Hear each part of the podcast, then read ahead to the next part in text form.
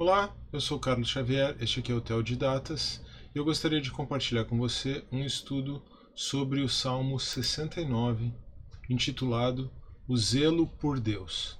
O esboço proposto para o Salmo 69 é o seguinte: 1. Um, o desespero de quem está afundando, versos 1 a 6. 2. O zelo e a zombaria, versos 7 a 12. 3.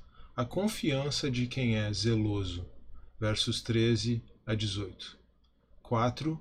Uma nova descrição da zombaria, versos 19 a 21. 5.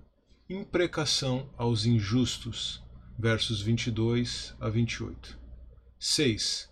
Aflição que se torna louvor, versos 29 a 33. E por último, 7. Toda a criação louva com o salmista. Convido você a fazermos a leitura do Salmo 69 agora. E este salmo é reconhecido como um dos salmos favoritos do Novo Testamento. Então você vai poder perceber, à medida que formos lendo, quantos ecos deste salmo nós temos no Novo Testamento Fiz a referência entre colchetes em itálico para você poder acompanhar isso à medida que vamos fazendo a leitura do Salmo 69. Para o mestre de música, de acordo com a melodia Lírios, davídico. 1. Um, o desespero de quem está afundando. Salva-me, ó Deus, pois as águas subiram até o meu pescoço. Nas profundezas lamacentas eu me afundo, não tenho onde firmar os pés. Entrei em águas profundas, as correntezas me arrastam. Cansei-me de pedir socorro. Minha garganta se abrasa. Meus olhos fraquejam de tanto esperar pelo meu Deus. Os que sem razão me odeiam são mais do que os fios de cabelo da minha cabeça. Aqui, essa ideia é afirmada no Evangelho de João, capítulo 15, versos 25. Especialmente, odiaram-me sem motivo ou sem razão fazendo uma referência claramente a Jesus. Muitos são os que me prejudicam sem motivo, muitos os que procuram destruir-me. Sou forçado a devolver o que não roubei. Tu bem sabes como fui insensato a Deus. A minha culpa não te é encoberta. Não se decepcionem por minha causa aqueles que esperam em ti. Ó Senhor dos exércitos, não se frustrem por minha causa os que te buscam ó Deus de Israel.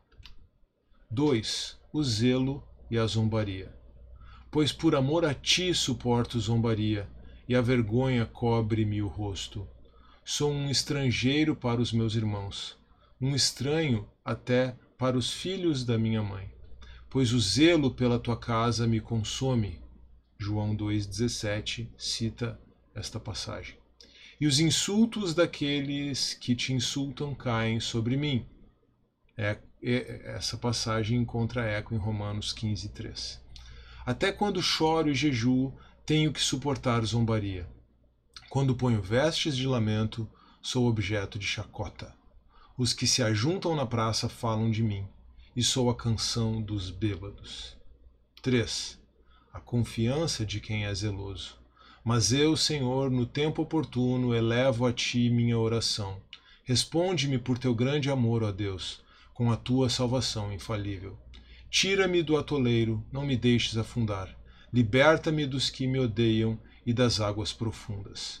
Não permitas que as correntezas me arrastem, nem que as profundezas me engulam, nem que a cova feche sobre mim a sua boca. Para quem percebe o tom messiânico deste salmo, há aqui claras indicações, claros indicadores da ressurreição do Messias. Responde-me, Senhor, pela bondade do teu amor.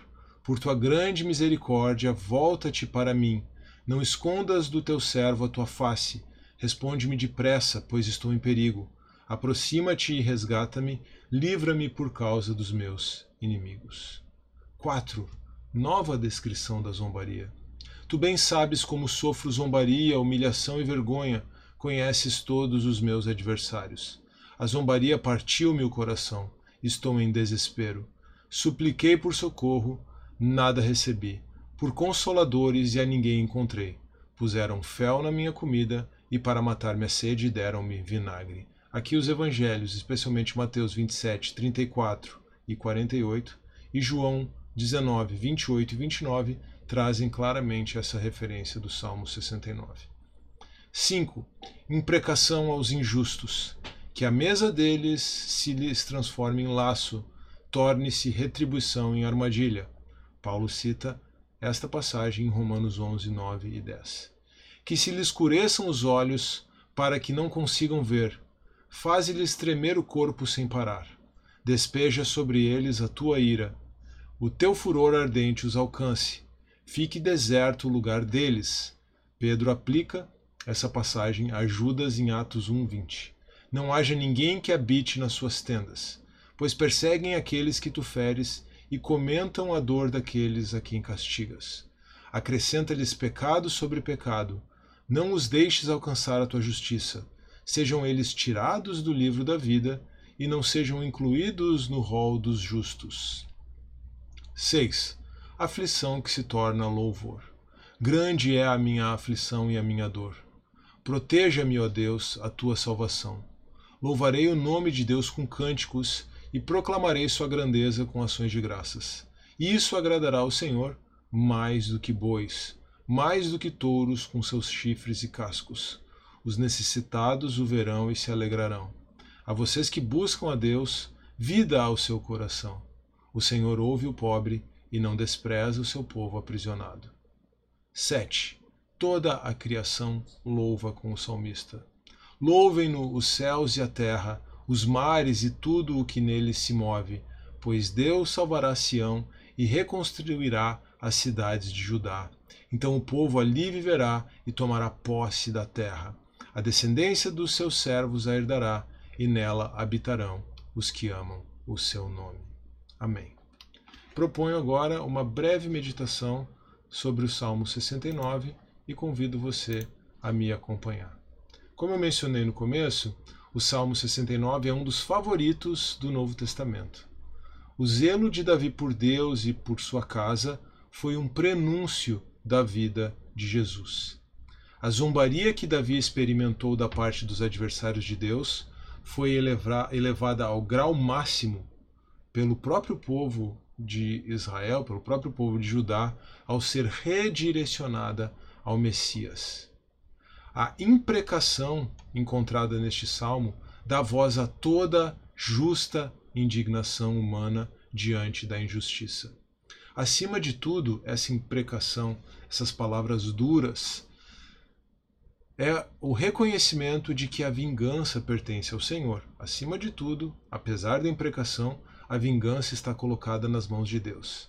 E o Deus a quem a vingança pertence, antes de executar essa vingança contra os ímpios que permanecerem na impiedade, propiciou perdão a todos por meio da cruz de Cristo. Esse tema também está presente no Salmo 69. E todos esses temas, não apenas esse último, mas todos esses temas que eu apresentei desde o início dessa meditação, estão entrelaçados neste salmo, e talvez seja por isso que nós encontramos tantas alusões a ele no Novo Testamento. Em especial, como você percebeu da leitura, no Evangelho de João, na carta de Paulo aos Romanos. E Pedro, em Atos, faz até mesmo uma aplicação deste salmo a Judas. E esse salmo está presente em, como subtexto em diversas outras passagens do Novo Testamento. Eu apenas destaquei aqui as alusões diretas, as citações diretas deste salmo. O verso 5 dá a entender que o salmista vê a sua condição atual, a condição de desespero e de zombaria, como consequência do seu próprio pecado. Mas um exame mais cuidadoso do contexto do salmo e das diversas implicações messiânicas pode sugerir que se trata mais da tomada de consciência da própria condição de pecado e miséria diante da tensão entre o zelo por Deus e a zombaria por parte dos adversários. Esse ponto é importante. É claro que o salmista pode estar reconhecendo o seu próprio pecado aqui e pode estar fazendo confissão disso a Deus. E é, essa situação está presente no salmo. Mas não significa necessariamente que a condição de desespero do salmista seja consequência do seu pecado. eu tendo a ver, especialmente por causa do tom messiânico deste salmo, que a situação de desespero do salmista faz aflorar nele a consciência do seu pecado, a necessidade que ele tem de Deus e da graça de Deus e o zelo por Deus e pela sua palavra.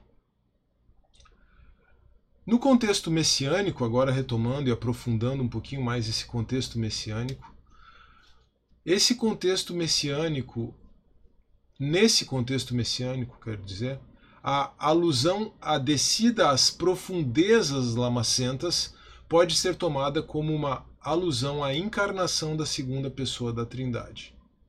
E aí então essa tomada de consciência do salmista, que eu mencionei antes, considerando o verso 5, na perspectiva da humanidade de Jesus, vai se tornando cada vez mais vívida e forte à medida que a resistência dos pecadores se agrava, até encontrar o seu ponto culminante no Getsemane, a grande, a, a grande, o grande sofrimento, o grande desespero de Cristo na sua humanidade, e logo em seguida no Gólgota, em que de fato o Senhor então assume os pecados da humanidade sobre a cruz.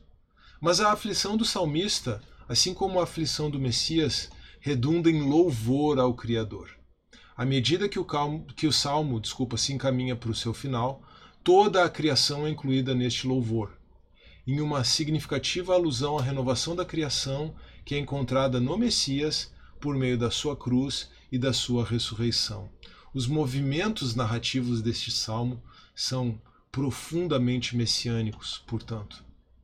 Eu encerro com algumas perguntas para reflexão, já agradecendo desde já a sua atenção e esperando diante de Deus que essa meditação tenha sido tanto instrutiva quanto edificante. Mas vão aqui algumas perguntas. Quão zeloso pelo Senhor e por Sua palavra nós temos sido? Quão zelosos pelo Senhor e por Sua palavra nós temos sido? Nós temos consciência de que esse zelo pode ser traduzido em zombaria pelos adversários de Deus, temos transformado a nossa aflição em louvor na presença de Deus, expressando em nossas próprias vidas a realidade da nova criação inaugurada pelo Messias Jesus. Eu agradeço a sua atenção. Como eu mencionei, eu espero que este estudo tenha sido tanto instrutivo quanto edificante, e eu acrescento mais algumas perguntas então. O que Deus falou com você a partir do estudo deste salmo? O que você vai fazer a respeito? Você pode compartilhar isso com alguém? Se você quiser compartilhar aquilo que Deus falou com você por esse estudo e quiser compartilhar este vídeo também com esta pessoa, eu agradeço muito. Assim como eu agradeço se você não esquecer de deixar o seu like neste vídeo, de se inscrever no canal caso você ainda não seja inscrito, de deixar o seu comentário, isso também é sempre muito importante em todos os vídeos aqui do canal. E eu encerro convidando você também a acompanhar o Teodidatas no formato de podcast. O link para o podcast do Teodidatas está na descrição do vídeo no YouTube. Um grande abraço, que Deus abençoe você e até a próxima.